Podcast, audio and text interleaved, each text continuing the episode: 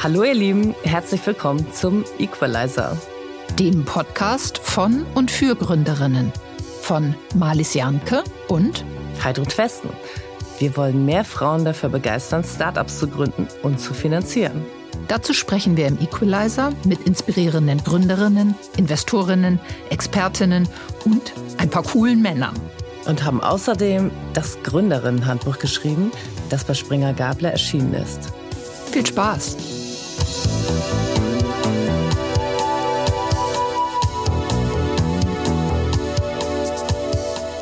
Danke an unseren Kooperationspartner. KfW Capital investiert in Venture Capital Fonds, die ihrerseits innovative Startups und in Technologieunternehmen finanzieren.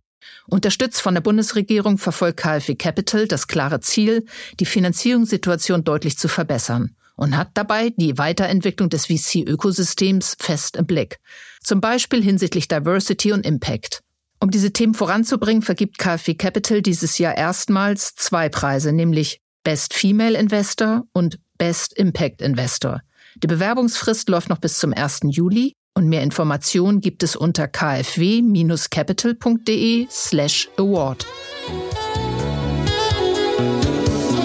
Heute sind wir wieder im Equalizer Hauptstadtstudio und sprechen mit einer klasse Frau, deren Startup aus einem flapsigen Spruch bei einem Dinner entstanden ist. Auf die Frage, was sie machen würde, wenn sie keine Angst hätte, antwortete sie Glitzernagellack. Herzlich willkommen, Jenny Baum-Minkus und Plümmi. Sie hat nämlich ihren Hund mitgebracht. Ich freue mich voll, hier zu sein. Ja, ich spreche für uns beide. Also in der Folge spreche ich nur noch mit dir, Jenny. Ja, also wenn okay. mir was sagt, ist das in Ordnung. Aber ähm, ich möchte jetzt natürlich wissen, was war denn da genau los bei dieser, bei diesem Dinner? Äh, erzähl doch mal. Also äh, an dem Abend äh, typisches äh, Berliner Abendessen. Ähm, viele haben erzählt über ganz großartige Projekte, die machen. Und ich wurde bei ein paar Gläsern Wein gefragt, was ich denn machen würde, wenn ich keine Angst hätte. Und ja, das erste, was mir tatsächlich in den Kopf geschossen kam, war an diesem Abend ähm, Glitzernagellack. Und, und das hast du auch ausgesprochen. Nein, nein, das habe ich mir natürlich nicht. Es war mir mega peinlich. Also ich weiß auch bis heute nicht, woher das kam. Ja, das war der erste Gedanke, aber ich habe weder zu dem Zeitpunkt Glitzernagellack getragen oder war das, was dem ich mich beschäftigt habe. Aber es war der erste Gedanke. Ich habe dann gesagt, ey, coole Frage, muss ich drüber nachdenken. Aber ich habe mich tatsächlich nicht getraut, das in dem Moment auszusprechen. Okay, und was ist dann daraus geworden? Ja, äh, es ging dann weiter in der Nacht. Ich bin nach Hause, konnte tatsächlich nicht schlafen und habe nachts um vier meinen Rechner geschnappt, mich in die Küche gesetzt und das allererste Mal in meinem Leben über Nagellack recherchiert. Und ähm, ich würde sagen, seit dieser Nacht bin ich fast schon so ein bisschen besessen, weil ähm, ich habe super schnell herausgefunden, ähm, wie toxisch tatsächlich herkömmlicher Nagellack ist, also krebserregende Stoffe, Stoffe, die sich auf unseren Hormonhaushalt auswirken, Stoffe, die sich schädlich auf die Umwelt auswirken. Und long story short, ich habe alles gelesen, was man über Beauty-Produkte herausfinden kann, also jedes Patent in Europa. Und ähm, ja, habe eine totale Leidenschaft für das Thema Inhaltsstoffe, bessere Inhaltsstoffe für uns Menschen und für den Planeten entwickelt. Und äh, daraus ist dann auch irgendwann Gitti entstanden. Sehr cool. Und wie unterscheidet sich jetzt euer Nagellack konkret von anderen? Also unsere äh, Nagelfarben, so wie wir sagen, äh, wir sagen nicht Nagellack, denn der Nagellack kommt ursprünglich aus der Autolackindustrie, das wissen auch gar nicht so viele. Ähm, unsere Farben bestehen entweder auf der Basis von Wasser, in dem Fall sind die sogar geruchsneutral und super geeignet zum Beispiel für Personen, die sehr sensibel sind gegenüber Gerüchen oder ähm, chemischen Lösungsmitteln. Und dann haben wir eine Version, die ist basiert auf Pflanzen, ähm, etwas langanhaltender als die wasserbasierten Farben und beide Versionen sind natürlich vegan. Jenny, wir wollen noch viel mehr hören über Gitti, aber jetzt möchte ich erstmal ein bisschen über dich hören. Du bist klassisches Konzernkind. Mhm. Da kann man sich ja auch wohlfühlen, aber irgendwie hast du den Absprung, Absprung gemacht. Was hast du gemacht und warum war es nicht mehr richtig? Ja, also ich habe äh, studiert in Köln und Barcelona, bin danach direkt im Konzern eingestiegen und das hat in welchem? Mir, äh, bei Henkel, äh, zu der Zeit in Düsseldorf. Hat mir auch wahnsinnig viel Spaß gemacht und ich hab, bin äh, nach zwei Jahren äh, zu Coca-Cola nach Berlin gewechselt, war da in unterschiedlichen Positionen ähm, in der Zentrale in Berlin, ähm, hatte auch eine Station im Ausland, in der Konzernzentrale in Atlanta und, und in London.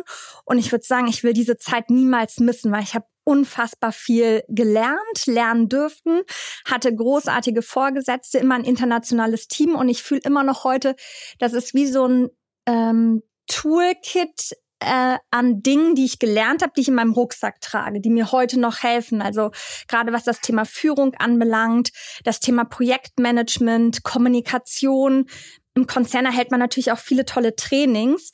Ähm, also diese Phase möchte ich nicht missen. Nichtsdestotrotz äh, habe ich mich ja an einem Punkt entschieden, tatsächlich von heute auf morgen meinen Job äh, zu kündigen, weil ich bin jemand, äh, ich muss wirklich passioniert sein von dem, was ich tue, so von der Haarspitze bis zum Fußnagel. Und äh, das war im Konzern nicht mehr gegeben, also habe ich tatsächlich ähm, von heute auf morgen gekündigt. Alle haben gedacht, ich spinne, die ist total verrückt. Ähm, aber ich bin jemand im Leben, ähm, oder meine Einstellung ist, ich habe keine Angst davor, auch mal einen Rückschritt zu machen, weil diese Kündigung, ähm, das bedeutet natürlich auch einen Rückschritt erstmal finanziell, nicht zu wissen, was als nächstes kommt. Aber ich muss immer von dem begeistert sein, was ich tue und habe dann auch nicht Angst, ähm, dass sich irgendein Sicherheitsnetz äh, verschiebt. Ich bin dann wieder losgezogen mit Rucksack, Bahn gefahren und habe mir meine Butterbrote selbst geschmiert, aber das ja, und du hattest ja, ja dein Köfferchen voll, wie du sagst, mit Handwerk, also ja. mit Tools ja. und hast vermutlich auch ein Bombennetzwerk mitgenommen, nehme ich mal an.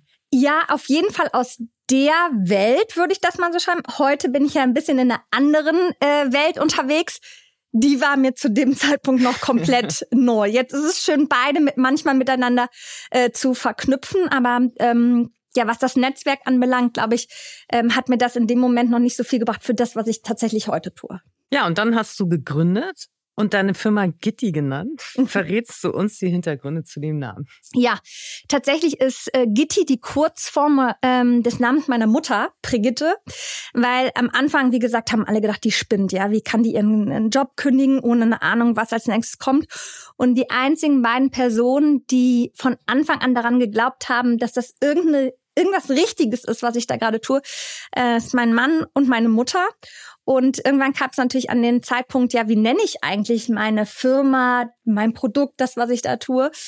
Und mein Mann hatte bei einer Meditation dann die Eingebung äh, zu, zu diesem Namen. Und ich finde, das ist natürlich wunderschön, weil es auch eine Hommage einfach ist an meine Mutter, die mich immer gelernt hat, ähm, wieder aufzustehen, wenn was nicht funktioniert und weiterzumachen. Was gerade in dem äh, Bereich, was wir tun, äh, sehr essentiell ist. Ja, total schön. Ja, super wichtig. Toll. So, jetzt habe ich wieder vergessen. Ich darf nicht Nagellack sagen, ich muss Nagelfarben sagen. Nagelfarbe, genau. Okay, dann stelle ich die Frage jetzt auch korrekt. Wer hat denn diese Nagelfarben entwickelt? Wie hast du das angestellt? Du kamst ja nun nicht mit einer äh, technisch, ich weiß nicht was, äh, Ausbildung. Ja, also tatsächlich habe ich am Anfang ähm, auf ein Blatt Papier geschrieben, wie sähe denn für mich ähm, das pr perfekte Produkt aus. Kleiner Disclaimer, da sind wir heute wirklich noch nicht. Wir arbeiten noch daran. Ähm, aber ich bin, also ich konnte natürlich super viel Recherche betreiben digital über Inhaltsstoffe, Verpackungsmaterialien. Und ich glaube, mittlerweile war es auch gut, dass ich kein Beauty-Experte war, weil sonst hätte ich direkt gedacht, das ist nicht möglich. Ich bin also mit dieser Ideenliste, wie sollte das perfekte Produkt aussehen, ein Labor herangetreten. Das erste Labor hat mir gesagt, ich glaube, sie spinnen, äh, das wird niemals funktionieren. Das zweite hat es dann probiert. Das Produkt, was da rauskam, hat aber gar nicht den Kunden überzeugt. Also der Nagel, die Nagelfarbe ist sofort abgeplatzt und hatte Risse. Und das dritte Labor, was ich dann gefunden habe, hatte dann die äh, gesagt, Challenge accepted. Und wir sind natürlich immer noch auf dem Weg, ja die für uns tatsächlich perfekte Formel umzusetzen. Im April 2019 hast du deine erste Kollektion online gestellt. Was passierte dann an dem ersten Tag? Äh, ja, an dem ersten, das war tatsächlich ein Abend, äh, saß ich alleine bei uns zu Hause im Esszimmer und habe praktisch auf den On-Knopf gedrückt für, für den Online-Shop und habe äh, dann meine Mutter angerufen und dann war noch so, ja, ich bin mal gespannt, wann kommt denn die erste Order rein. Und das ist ganz witzig, äh, wir haben dieses System, das nennt sich Shopify. Wenn eine Bestellung reinkommt, dann macht das so ein Bing. Und ich bin am Telefon und dann kommt das erste Bing. Und ich dachte natürlich irgendwie Family Friends, ja. Und auf einmal war es aber Bing, Bing, Bing, Bing, Bing, Bing. Und ich so, wow. warte mal eben, Mama, ich muss mir mal eben was anschauen. Und man sieht in dem Shop so eine Deutschlandkarte, man kann sich dann Deutschlandkarte ausschauen und dann ist das wie so eine Heatmap. Und überall, wo eine Order platziert wird, kommt so ein kleiner Kreis, der aufleuchtet. Und dann war auf einmal München, Hamburg, Stuttgart, Köln, Düsseldorf, Berlin. Und ich dachte mir so, was ist das denn? Und ich habe tatsächlich in weniger als zwei Stunden diesen kompletten Vorrat an Ware verkauft, den ich eigentlich für neun Monate eingeplant hatte. Ich saß also in diesem Esszimmer voll mit Ware. Das war natürlich phänomenal, aber ich habe mir null Gedanken gemacht, wie ich das alles versenden soll. Das heißt, die nächsten Tage war bei uns die Wohnung voll mit Freunden. Mein Mann hat wirklich bis nachts Ware gepackt. Wie geil. Ähm, ich habe jedes ähm, für die ersten, äh, das waren die ersten vier Drops, die wir gemacht haben, noch jedem eine handgeschriebene Karte dazu gelegt. Also ja, ich glaube, an dem wow. Thema so Logistik und das zu optimieren, ähm, da bin ich natürlich heute froh, dass ich viele Experten um ja, mich herum habe. Ja. Du hast in dem Jahr dann in nur neun Tagen ja. 315.000 Euro Umsatz gemacht? Mhm, bisschen mehr, Was ja. war ja. da los? Ja, ja, also wir hatten tatsächlich ja, seit diesem, seit diesem Lounge, äh, also wie, wie ist es eigentlich dazu gekommen? Ich hatte schon vorab viel auf Instagram berichtet, was ich da mache und so eine kleine Community gebildet und hatte ein bisschen mehr als 1000 Leute auf meinem Newsletter. Und nach diesem ersten Abverkauf hatten wir einfach auch super Presse, also von der Vogue Deutschland bis nach Japan. Viele äh, Blogger, Influencer haben darüber berichtet, dann tatsächlich unsere Kunden selbst, die das Produkt genutzt haben. Und dann haben wir in dem ersten Jahr halt äh, nur neunmal den Shop aufmachen können, weil innerhalb jedes Mal 24 Stunden die Produkte ausverkauft waren. Und äh, ja, das war natürlich ein toller Startschuss. Ähm, ja. Aber wie habt ihr das geschafft, diese Awareness zu machen? Ging das wirklich von den ersten tausend aus? Ja. Das ist ja auch schon erstmal ja. viel, wenn man einen privaten Newsletter hat äh, mit tausend Leuten. Ja. Das war wirklich die Initialzündung. Ja, also zu der Zeit äh, gab es noch kein Marketingbudget. Äh, äh, also alles, äh, was wir an Geld hatten, war eigentlich in die Kreation der Bilder gesteckt worden, die man am Anfang braucht. Natürlich Produktbilder zu machen, schöne Kampagnenfotos zu machen. Und es war wie so ein Lauffeuer. Also über die Presse dann über die Influencer natürlich viele Kunden, die das Produkt natürlich dann auch direkt weiterempfohlen haben, über das Produkt gesprochen haben. Es war was Neues. Also, also wirklich ein viraler Effekt. Ja, es war Wahnsinn. Ja, es war das, es war einfach irre und wir saßen einfach nur in meinem Esszimmer nach wie vor. Und du hattest aber, du kannst nicht identifizieren, ob es da so einen Schlüsselmoment gab. Ich spiele ein bisschen darauf an, also ähm, das weißt du gar nicht, aber äh, ich bin schon Expertin für Influencer-Marketing mm. und ich frage mich natürlich, ja. ob es da nicht diese eine Person gab, die bezahlt oder nicht bezahlt, ja. gesagt hat, das ist jetzt genau meine Farbe oder ähm, äh, dass es da so viele verschiedene Schneebälle ging, die dann ins Rollen kamen, ist ja eigentlich eher ungewöhnlich. Ja, und ich glaube tatsächlich auch aus so vielen unterschiedlichen Segmenten. Also wir hatten, ähm, Plübi ist ja gut.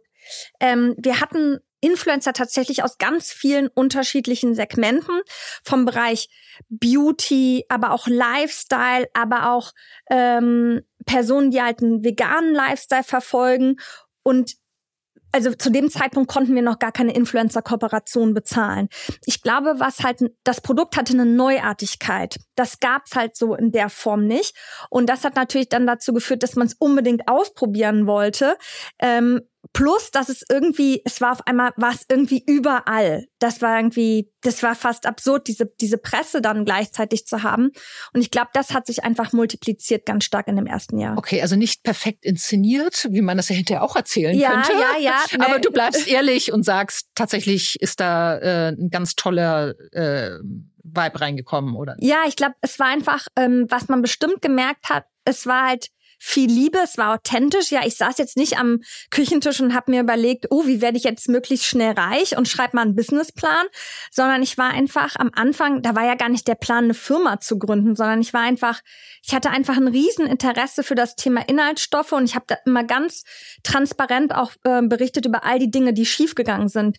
Ich wollte eigentlich schon vorher die Produkte verkaufen, aber die erste Charge, die ich nach Hause bekommen habe, da waren die Flaschen nur halb gefüllt, weil das das Produkt war so neu neuartig auch in der Produktion, dass man erst lernen musste, wie man das abfüllen musste. Und ich habe halt all diese Fehler ganz offen immer auf Instagram gezeigt, Videos gemacht und ich war zu dem Zeitpunkt auch alles andere als eine Expertin, ja. Ähm, ich glaube, es war einfach sehr authentisch, sehr real, plus eine Innovation in dem Segment, die einfach zu dieser Aufmerksamkeit geführt hat. Mhm, ja. Toll. Ähm, du hast als Single Founder gegründet, also allein, und bist dann gleich mit der Idee in den Grace Accelerator gegangen.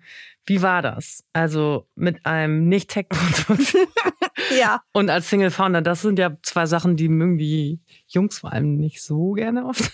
Ja, also ähm, ich glaube auch hier bisschen Naivität hat mich wahrscheinlich äh, nach vorne gebracht, weil ich, wie gesagt, ich hatte keinen Zugang zur Startup-Industrie. Ich glaube, hätte ich gewusst ähm, über das ganze Thema so Tech-Ideen etc., hätte ich mich wahrscheinlich gar nicht mit der Idee beworben. habe mich aber damit beworben und wurde ja genommen.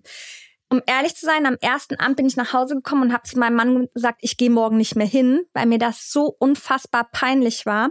Ich hatte sogar mein Sample in der Hosentasche, was ich am ersten Tag nicht rausgenommen habe, weil ich gedacht habe, die haben alle ihre Ideen vorgestellt und das war phänomenal. Ja, es war so, wie man den Immobilienmarkt revolutioniert. Ähm, es ging um das Thema Versicherung. Es war so so große digitale Ideen und alle hatten ähm, hatten für mich das Gefühl, die wissen da über die Industrie Bescheid, die wissen, wie das funktioniert. Da ging es dann irgendwie um Business Angel, VC, ähm, äh, Investoren und ich saß einfach nur mit diesem Sample in meiner Hosentasche und habe gedacht, okay, ich kann da morgen nicht mehr hingehen. Ähm, mein Mann hat mich dann überzeugt, das doch zu machen und ja, am Ende des Tages habe ich dann ja ähm, sogar dieses Programm gewonnen. Ich glaube, da waren cool. einige haben sich bestimmt darüber gewundert, was ist denn jetzt los. Aber wie gesagt, das habe ich ja schon ja. Äh, gesagt, das ist für mich mich wie so ein Nährboden, ja. dieses Programm. Was hast ja. du, also warum hast du es gewonnen? Was waren da so die Kriterien? Also am Ende des Tages musste man ja äh, pitchen. Also wir haben in der Zeit äh, gelernt, äh, praktisch unsere Idee zu einem fertigen, fertigen Pitch äh, zu formulieren, äh, einen Businessplan aufzustellen, zu verstehen, wie, wie würde jetzt auch eine Go-to-Market-Strategie funktionieren. Und das haben wir von einer Jury vorgestellt. Und ähm, ähm, die Jury war breit aufgestellt mit vielen Experten und anscheinend äh, habe ich äh, überzeugt. Also äh, ja, also ja. dass du, dass du gute Stories erzählen kannst, das habe ich beim Unboxing meiner ersten Bestellung von Gitti gesehen. Also kann ich nur jedem empfehlen, das mal zu machen. Es war echt äh, eine Apple-like Experience, cool. muss ich mal sagen, wow. oder sogar noch besser, weil mit viel weniger Verpackung. Aber zurück zu Grace, was würdest du sagen, hat das Programm dir gebracht? Ja, also erstmal ein Umfeld, wo es okay war, jede Frage zu stellen. Also nachdem ich das überwunden habe am ersten Tag, war mir klar, okay, ich kann hier wirklich alles fragen. Und ich bin in einem Kreis, wo Leute nicht Probleme sehen, sondern Chancen. Und ich glaube, das ist gerade, wenn, mir haben ja privat viele gesagt, äh, was machst du denn da? Also, ah, Nagellack, ähm, Jenny, also du, du hast studiert, also solche Aussagen ja. gab's ja. Ähm, und das gab's da gar nicht. Da gab's einfach nur Chancen.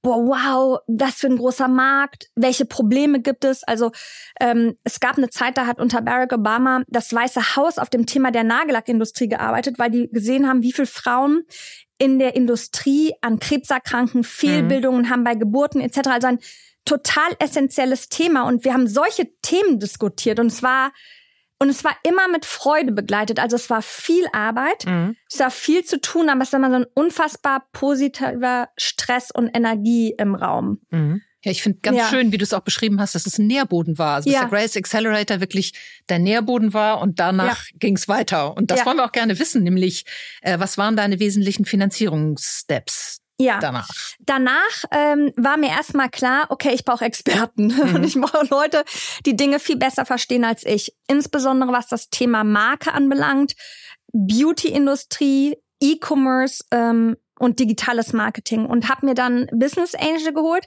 Ich habe mir so eine kleine Wunschliste aufgeschrieben von Leuten, also in dem, in dem Netzwerk wurde natürlich immer wieder erzählt, wer ein Experte aus dem Bereich ist und ähm, habe ähm, mir Leute aufgeschrieben und habe dann versucht, über das Netzwerk eine Chance zu bekommen, denen von GT zu erzählen.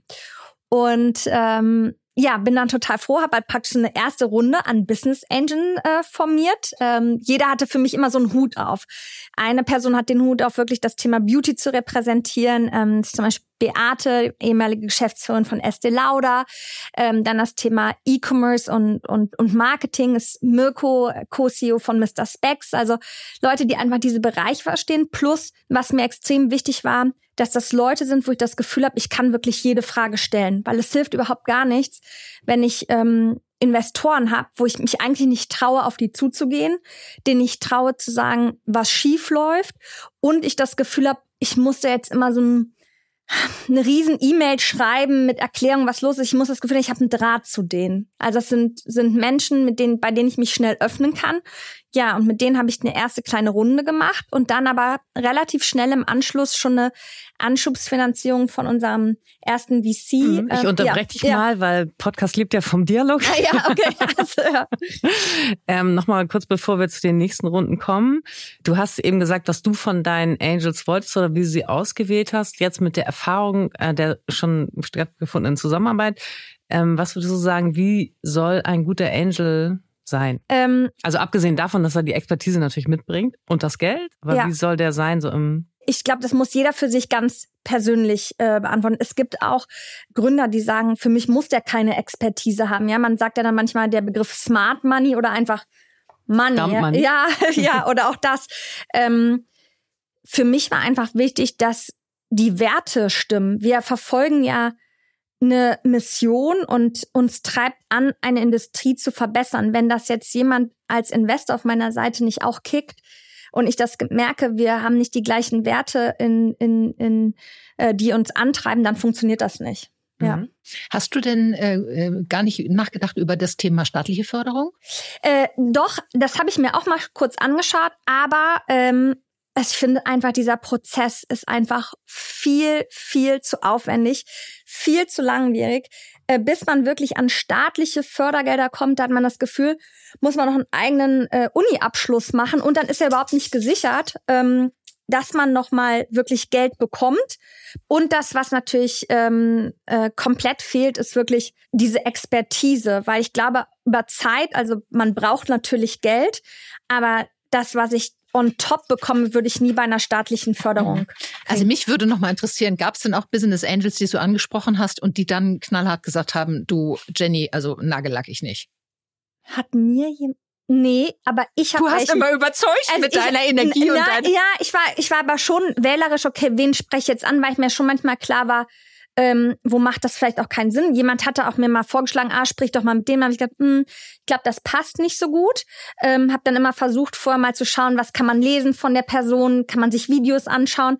Aber ich habe tatsächlich auch Leuten abgesagt, wo ich dann nach dem Meeting gemerkt habe, ich habe jetzt noch jemandem erzählt, ich hatte ein Meeting, da habe ich mich nachher so klein gefühlt, ähm, also eigentlich wie so eine Zwergin äh, ähm, und habe gedacht, Bonnet. Und die Person hat mich aber dann angerufen und wollte eigentlich das Ticket nochmal äh, verdoppeln. Aber dann habe ich gedacht, okay, das bringt nichts. Ähm, war das ein Mann oder eine äh, Frau? Das war in dem Fall tatsächlich ein Mann, ja. Aha, okay. hattest, hattest du dann auf Investorenseite auch mal Frauen, die dir gegenüber saßen? Ja, total. Also ja, mal äh, die ersten Investoren, alles Frauen. Also unter anderem ähm, ist ja auch auch so bei mir investiert. Äh, Mit Bettine Schmitz, die kennt ihr aus unserer ersten Folge. Genau, genau. Äh, und Bettine war tatsächlich auch für mich Mentorin ähm, bei Grace. Also den nächsten Podcast machen wir definitiv als Videopodcast, weil leider können unsere Hörerinnen jetzt nicht sehen, was dieser Hund im Hintergrund macht, um die Aufmerksamkeit von uns zu bekommen oder insbesondere, glaube ich, von Jenny. Ich also glaub, ist schade, dass wir es nicht zeigen können. Plümmi ist jetzt mal gut. Ich glaube, was für absolut Neues ist dieser Teppich. also, dieses jetzt aber gut. Ja, ähm, Bettine war Mentorin bei Grace mhm. und ähm, das war natürlich auch, also auch Grace hat wieder dazu geführt, dass ich Bettine kennengelernt habe und ähm, ja, so so ging es dann weiter. Ja. Und hast du zu diesem ganzen Thema äh, Business Angel Akquise Tipps, die du anderen Gründerinnen gerne mitgeben möchtest? Ganz wichtig ist für mich, dass man vorher seine Hausaufgaben macht. Ja, was möchte ich überhaupt? Warum möchte ich diese Person? Bei mir an Bord haben. Am Anfang haben zu mir Leute gesagt, das ist wie eine Ehe. Ich finde es sogar fast noch intensiver. Ähm, ja, äh, das vielleicht man auch, nicht so Mann eine, hören. Vielleicht was, war, nein, ich finde, äh, vielleicht war ich so eine angenehme Ehe für. Ähm, ähm, na, man, man muss sich total bewusst sein, was möchte ich von der Person. Fachlich und natürlich, was das Thema ähm, ähm, Geld anbedarf und wie möchte ich zusammenarbeiten und das ganz klar ähm, auf den Tisch packen, weil ich glaube, ganz oft ist man ja gerade, wenn man äh, First-Time-Founder ist, dann ist man, oh, ist man froh, wenn man überhaupt irgendwie mit jemandem sprechen kann. Aber das ist wirklich eine Zusammenarbeit und dann auch auf Jahre. Und das muss funktionieren, sonst hat man am Ende des Tages nur, nur Probleme. Also man muss seine Hausaufgaben machen über die Person und was man da von der Person erwartet. Ja. Nochmal ganz kurz, wie viel habt ihr bisher insgesamt geraced? Ähm, insgesamt äh, haben wir ja letztes Jahr die äh, Series A im Sommer ähm, abgeschlossen und ein bisschen mehr über 10 Millionen Euro eingesammelt. Wow. Für Nagellack, äh, Glitzernagellack. Für die, Revolution, für die Revolution der Beauty-Industrie. Ah, genau. ja, okay. Ja.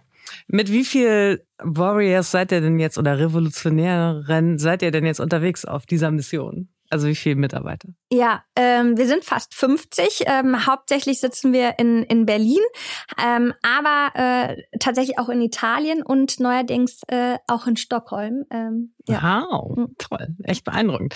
Das konntest du irgendwann nicht mehr so richtig als Single Founder äh, stemmen. Deswegen hast du im Sommer ähm, 21 einen zweiten Geschäftsführer eingestellt. Mhm. Mann? Ja, wie hast du ihn gefunden und wie teilt ihr euch die Arbeit auf? Ja, äh, tatsächlich gefunden über eine Search, also viel über Netzwerk versucht. Ähm, aber da geht's ja insbesondere darum, dann jemanden zu finden, der oder dessen Fähigkeiten tatsächlich komplementär sind und wo wir persönlich wirklich klicken. Und ähm, äh, das war in dem Fall äh, dann am Ende des Tages über, übers Netzwerk habe ich die Person äh, nicht nicht finden können. Und wir teilen uns so auf, dass ähm, Volker praktisch so das, das Backend der Company steuert, also äh, Operations bedeutet also Produktion, Logistik, Data, IT, Finanzen und ich den äh, Bereich Produkt, äh, Marketing und, und Brand. Jetzt bin ich natürlich schon ein bisschen neugierig und frag's einfach mal, äh, erzählst du uns äh, euren Umsatz? Äh, äh, würde ich euch gerne, tue ich an der Stelle aber nicht. Du uns nachher zu. Aber, aber was, ich, was ich euch verraten kann, ist, dass wir äh, bereits äh, über eine Million Produkte äh, verkauft haben. Wir haben ja gerade wow. unseren dritten Geburtstag gefeiert und wie ihr wisst, das erste Jahr war, nur haben wir nur neunmal den, den, den Shop geöffnet. Also so, jetzt rechne ich natürlich im Kopf, was kostet durchschnittlich ein Produkt bei euch? Nein, Quatsch. Ja. Ähm, 17 aber, Euro eine Flasche Nagellack. Aber wir haben natürlich im Moment, wir haben ja auch viele äh, neue Produkte. Genau, mittlerweile ist das Sortiment ja viel breiter geworden. Mhm. Und ähm, ich brauche immer so ein bisschen Zahlen, Daten, Fakten. Mhm. Ähm, Anzahl Kundinnen in Deutschland, in also unsere Hauptländer äh, sind äh, äh, Deutschland, Österreich, Schweiz und die Niederlande. Tatsächlich ähm, haben wir aber auch viele Kunden, äh, die aus Frankreich, Spanien und Italien kommen, aber wir bearbeiten diese Märkte nun nicht äh, äh, operativ und direkt, äh, weil Fokus war wirklich Ausweitung der Segmente. Also Versand, und, also Logistik, äh, regional genau, wir, logischerweise. Wir, wir versenden, ne? wenn praktisch die, die Nachfrage da ist. Lumi, du sollst jetzt hier nicht mitsprechen. Und das ist vor allen Dingen online? Ja, aber auch ja. ein bisschen stationär oder? Ja, also ähm, 95 Prozent ist das tatsächlich online, ähm, also unser eigener Online-Shop. Aber wir arbeiten auch mit ganz tollen ähm, Partnern zusammen. Also ähm, offline bekommt man uns in Berlin ähm, im Store vom Soho House, bei Ivy and Oak, im KDW. Ähm, wir sind im Oberpollinger, im Alsterhaus und äh, sind ganz frisch jetzt auch gelistet bei Niche Beauty, also ein exklusiver Online-Partner für ähm, ja, besondere cleane Kosmetik und ähm, mal schauen, was als nächstes kommt. Ja, also ist ein schönes Stichwort, was als nächstes kommt. Du sitzt hier ja vor mir. und ich sehe, dass du nicht nur einen Hund mitgebracht hast, sondern auch noch was Kleines, Wachsendes in deinem Bauch.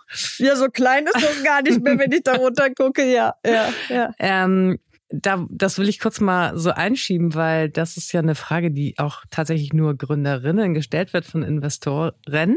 Mhm. Für uns drei hier ist es überhaupt gar keine Frage, dass du es hinbekommst. Äh, ja. Die Frage, die aber vielleicht für andere Gründerinnen interessant ist, wie hast du das geplant? Ähm, ich meine, das Unternehmen ist ja jetzt schon ganz ordentlich groß, ähm, dass dann noch eine Familie dazu kommt, also eine Familie mit einem Kind dazu ja. Ja, ja, also es ist ja schon ganz ordentlich hier und äh, tatsächlich äh, geplant nicht. Ich habe tatsächlich immer gedacht, dass ich nicht zu den Glücklichen äh, gehöre. Ich werde ja in diesem Jahr äh, 38 und äh, manchmal kommt das Wunder dann doch. Und ich bin immer der felsenfesten Überzeugung, man schafft alles, ähm, wenn man das möchte. Und das Wichtige ist nur eine super gute Planung Organisation und Hilfe annehmen. Ich glaube alleine, ich war ja auch bis zum letzten Jahr alleine mit Gitti äh, als Geschäftsführerin unterwegs. Ähm, das geht nur, wenn man ein gutes Team hat und wenn man auch gut delegieren kann. Also für mich war jetzt einfach ganz wichtig, Organisation, wer kann mir helfen, wer kann mich unterstützen und ähm, ja, das ist für mich überhaupt gar kein äh, Thema, ja. Und an alle Frauen da draußen, es geht. Also Heidrun und ich haben es selber auch hingekriegt. Und es gibt so viele tolle Role Models inzwischen, die es echt super machen. Also ja. von daher, go ja. for it. Und an alle Investoren da draußen, traut den Frauen das zu, dass sie, wenn sie was gründen, das auch hinkriegen, sowas Einfaches wie eine Familie zu organisieren. Ja, und was ich, was ich großartig fand, also als ich das natürlich unserem Board äh, gesagt habe, nur positiver Zuspruch. Da war nicht einmal die Frage, ja, und wie soll das jetzt gehen oder so. Also ich glaube, die kennen mich natürlich jetzt auch schon eine Weile und äh, wissen wahrscheinlich, okay, wie ich das gewuppt bekomme. Ich habe ja schon euch aus dem, gesagt, aus dem Team ist eher so, uh, jetzt hat sie noch mal extra Energie. Ähm, also es gibt auch ganz, ganz großartige äh, Investoren, die natürlich dann auch sehr unterstützend sind. Und da freue ich mich, dass ich die bei mir im Board sitzen. Ja, toll. Und ähm, Genau, eure nächsten Steps haben wir schon gehört, sind Internationalisierung, mhm. ähm, Ausweitung des Angebots, also nochmal so nebenbei, das will ich jetzt gar nicht so wahnsinnig vertiefen, ihr macht auch Lippenstift. Äh, Mascara, Mascara, Lidschatten, genau. Blush, alle Hand- und äh, Pflegeprodukte, Handcreme, Masken, Fußmasken. Also man kann sich irgendwie komplett bei euch einlegen, das ist doch super gut zu wissen und kriegt dann diese wundervollen Pakete geschickt. Ähm, und so die, die große Vision, ähm, wir haben heute Morgen gelernt, dass Claire und mir ein Ellie-Korn werden mhm. will. Wie mhm. ist das bei euch? Das, was uns antreibt, ist die größte Conscious Beauty Marke zu werden. Und das bedeutet für uns, eine Marke, die Produkte anbietet mit Produkten, die besser sind für euch, also für uns als Menschen und für den Planeten. Das heißt, ähm, wir entwickeln unsere Produkte ja in-house. Das sind bessere Formulierungen auf natürlichen Inhaltsstoffen und gleichzeitig nachhaltige Verpackungslösungen. Das hört sich immer wahnsinnig einfach an, ähm, mhm. aber da äh, liegt äh, die Krux oft im, im Detail und äh, das ist das ist unser Credo. Und damit bauen wir eine Marke auf, die tatsächlich über drei Segmente aufgestellt sind. Und das ist das Thema äh, Nagel, das ist das Thema äh, Make-up und das ist das Thema Pflege. Nun haben wir ja HörerInnen, die ähm, vielleicht noch nicht so weit sind wie du und die sich jetzt fragen, wie hat die das alles nur gemacht und welche Eigenschaften und welche Einstellungen hat die nur, dass sie so weit gekommen ist. Und da würde ich tatsächlich als allererstes das Thema Netzwerken ansprechen. Mhm. Ich wette, du bist super stark im Netzwerken.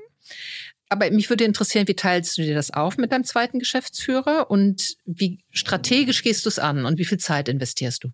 Ah, da erinnere ich mich gerade an so ein schönes Gespräch, was ich mit der Verena Paus da mal hatte. Also, ich glaube, es gibt Phasen, da war ich äh, draußen, habe viel genetzwerkt, weil es wichtig war, weil ich einfach keine Ahnung von der Industrie hatte und kannte die Leute nicht. Und da habe ich mir eine Liste mal gemacht, mit welchen Leuten will ich sprechen. Ich habe auch so Aufrufe auf Facebook gemacht wer kennt XYZ? Äh, und dann melden sich Leute und sagen, ja, ich kann dir ein Intro machen und dann gehe ich mal mit der Person Mittagessen. Und dann gibt's aber auch wieder Zeiten, da mache ich das nicht. Weil sonst ähm, kriege ich Dinge nicht abgearbeitet.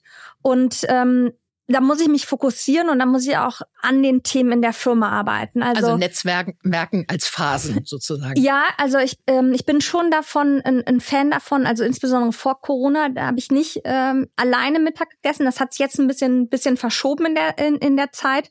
Aber ich finde es auch wichtig zu verstehen, okay, wann muss ich mich wirklich wieder fokussieren auf meinen Themenbereich, weil sonst das, das wird immer größer und gerade jetzt ich bekomme tatsächlich teilweise so viele Anfragen über Instagram und LinkedIn. Ich glaube, wenn ich, ich könnte nur das machen und zwar 24 Stunden am Tag Leute treffen. Ich glaube, da muss man auch wirklich lernen, Nein zu sagen. Was waren, also abgesehen davon, dass du nicht den ganzen Tag nur netzwerken kannst, deine wichtigsten Learnings auf der Gründungsjourney? Never ever give up. Also ich hatte schon so viele Fuck-ups, kann man wirklich sagen. Oder auch Gespräche mit Menschen, wo einfach danach klar wie die denken, eigentlich ich, hab, ich, ich spinne. Es macht überhaupt gar keinen Sinn. Aber ich hatte immer so wie so eine, einen inneren Kompass, der gesagt hat, ich mache das Richtige für mich. Was daraus wird, ähm, ich glaube, das zeigt die Zeit, ja. Aber das war so, dass ich mich nicht aufhalten lasse und aber auch wichtig für mich dieses ähm, das, das Gefühl, dass sich bei mir im Leben natürlich was verändert. Also dieses Sicherheitsgefüge musste ich aufgeben meinen Lebensstandard äh, zu einer langen Zeit neu definieren. Und, und damit war es tatsächlich äh, möglich, auch mit all diesen Herausforderungen, die man tagtäglich hat, umzugehen. Äh, gutes ja. Stichwort. Hindernisse, Herausforderungen. Ähm, magst du mal so ein, zwei große, wenn es sie gab, uns erzählen? Ja, also ähm, erstmal, das Größte war die erste Formel, weil da hatte ich wirklich ja gar keine Ahnung, kein Netzwerk, überhaupt das erste Produkt ähm, auf den Markt zu bringen. Und ähm, zweite große Herausforderung natürlich den Aufbau unseres Teams während Corona. Also davor waren wir vier Leute in einer kleinen Remise ähm, hier in Berlin. Das war einfach, ja. Man, alle wussten immer über alles Bescheid. Äh, man konnte sich schnell austauschen, aber dann eine Kultur und ein Team aufzubauen, rein digital und allem Homeoffice plus dem Wachstum und dann in der Industrie die Verzögerung der Lieferung der Rohstoffe, das fand ich schon extrem ähm, anspruchsvoll. Und ich glaube auch, dass wir teilweise noch an den ähm, Nachwehen dessen auch so ein bisschen äh, zu arbeiten haben, ja, dass das Team jetzt, wo man sich ja wieder jetzt treffen kann, wo man im Büro äh, zusammen sein kann, dass man sich kennenlernen muss, dass halt so eine innige Beziehung besteht. Das passiert halt nicht bei einem Online-Meeting, sondern es passiert irgendwie beim Mittagessen oder mal abends ein Bierchen zusammen trinken. Und das sind halt alles Phasen, die wir tatsächlich ja zwei Jahre ähm, nicht hatten oder wenn nur ganz, ganz selten. Mhm. Was denkst du denn, was äh, an Eigenschaften oder an, an Haltungen äh, gut ist oder förderlich ist, wenn man Gründerin ist? Kannst du da was den Hörerinnen mitgeben? Also ich bin jemand, ähm, ich brauche ein Ziel. Sonst bin ich irgendwie, äh, laufe ich irgendwie planlos rum. Also sich ein Ziel zu setzen und keine Angst davor zu haben, dass es auch ein großes Ziel ist muss man ja am Anfang gar nicht mit allen teilen, ja. Mhm. Ähm, ähm, ein Ziel setzen, dann ähm, wissen, was man kann und was man nicht kann und sich gerade dafür, was man nicht kann, Leute an die Seite holen, ähm, äh, die das ausgleichen und überhaupt gar keine Angst zu haben, Fragen zu stellen. Ähm, wirklich äh, die, die Offenheit zu haben, wenn man Sachen nicht weiß, um Rat zu fangen, weil ich war erstaunt, wie viele Leute einem, einem helfen. Ich würde sagen, das sind die drei, drei Eigenschaften, ja. Okay, eigentlich eine ganz schöne Überleitung zu welche Top-Tipps gibst du Gründerinnen mit? Die Top-Tipps, äh, die ich Gründerinnen mitgebe. Ja. Also sich auf jeden Fall seiner Mission im Klaren sein. Und zwar ähm, vom, vom Kopf und vom Herzen. Weil es gibt Phasen, also man, ich finde, man braucht beides. Also irgendwie auf jeden Fall für mich äh, persönlich. Ähm, das muss für den Kopf Sinn machen. Aber wenn es richtig übel wird, dann hält das Herz dich da irgendwie über Wasser.